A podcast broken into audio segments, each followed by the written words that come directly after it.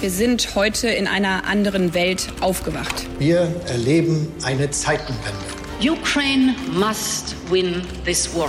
Gas ist von nun an ein knappes Gut. Weil Krise ist, halte ich an der Schuldenbremse fest.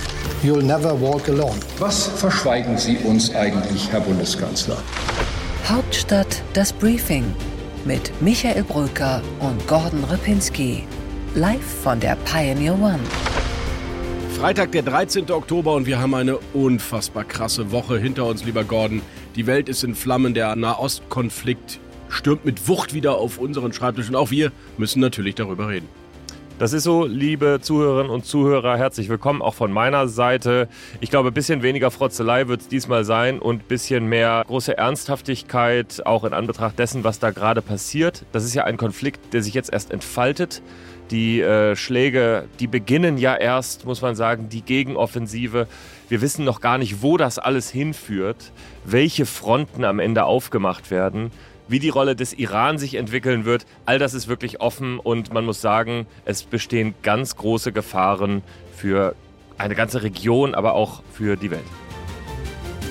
Die nüchternen, dramatischen Fakten, der Ukraine-Krieg ist eigentlich mittendrin immer noch im der 16., 17. Monat und plötzlich haben wir an der Grenze Europas äh, vielleicht die größte Konflikt, der im Nahen Osten in den letzten Jahrzehnten entstanden ist. Mehr als 1000 Tote, die Zahlen gehen auseinander am Ende dieser Woche. 1000 tote israelische Soldaten, Zivilisten, Kinder, Mütter, Eltern, Väter. Es ist Wahnsinn, was die Hamas dort angerichtet hat und die Gegenschläge haben gerade erst begonnen der Israelis. Das heißt, wir werden uns auf einen sehr langwierigen, wahrscheinlich unglaublich brutalen, echten Krieg einstellen müssen, wo die israelischen Truppen ja nur ein Ziel haben können, Gordon, nämlich die Hamas, diese Terrororganisation, die Israel auslöschen will, jetzt selbst auszulöschen. Eine andere Reaktion kann es ja gar nicht mehr geben, nachdem die israelische Bevölkerung auf dem eigenen Territorium so angegriffen wurde.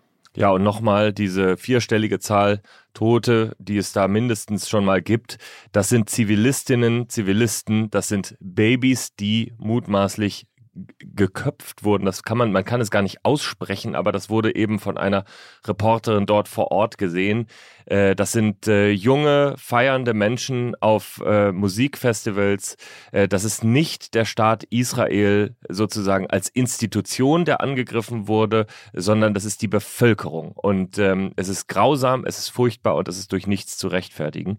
Und dementsprechend eindeutig kann auch diese Antwort nur sein. Und wenn du sagst, Hamas soll ausgelöscht werden, dann muss man sagen, das wurde natürlich schon versucht in den vergangenen Jahren in aller Vorsicht. Aber die Problematik ist natürlich, dass sich die Hamas eben auch unter die Bevölkerung mischt, dass sie sich an den Orten aufhält, wo sich eben auch die Zivilbevölkerung im Gazastreifen aufhält. Und das macht das Ganze komplizierter. Und deswegen ist es auch klar, dass es ein sehr, sehr robustes Reagieren der israelischen Seite geben wird, was zu furchtbaren Bildern führt.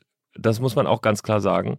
Und was zu dem Moment führen wird, wo sich zeigt, ob die Solidarität, die der Westen zu Anfang in dieser Konfliktfrage gezeigt hat, dann auch wirkliche Solidarität oder nur Lippenbekenntnisse sind. Genau, wenn die Hamas dann die äh, menschlichen Schutzschilde im Gazastreifen vor ihre äh, Waffen stellen oder in den Häusern Zivilisten in Kauf nehmen bei den Gegenanschlägen der israelischen Truppen, dann wird es schlimme Bilder geben, die wir hier in Deutschland dann eben auch ertragen müssen, wenn die uneingeschränkte Solidarität gilt, die Angela Merkel schon versprochen hat, als sie in der Knesset sagte, Israels Sicherheit und Israels Existenz ist Teil der deutschen Staatsräson, also größer als wir selbst. So wie wir unser eigenes Staatsgebiet verteidigen würden, müssten wir das Existenzrecht Israels verteidigen. Das bedeutet, und darüber sollten wir hier reden, weil wir sind ja keine Nahostexperten, aber wir sollten darüber reden, was heißt das für Deutschland, für die deutsche Politik, wenn wir dieses Versprechen wirklich ernst nehmen, Gordon.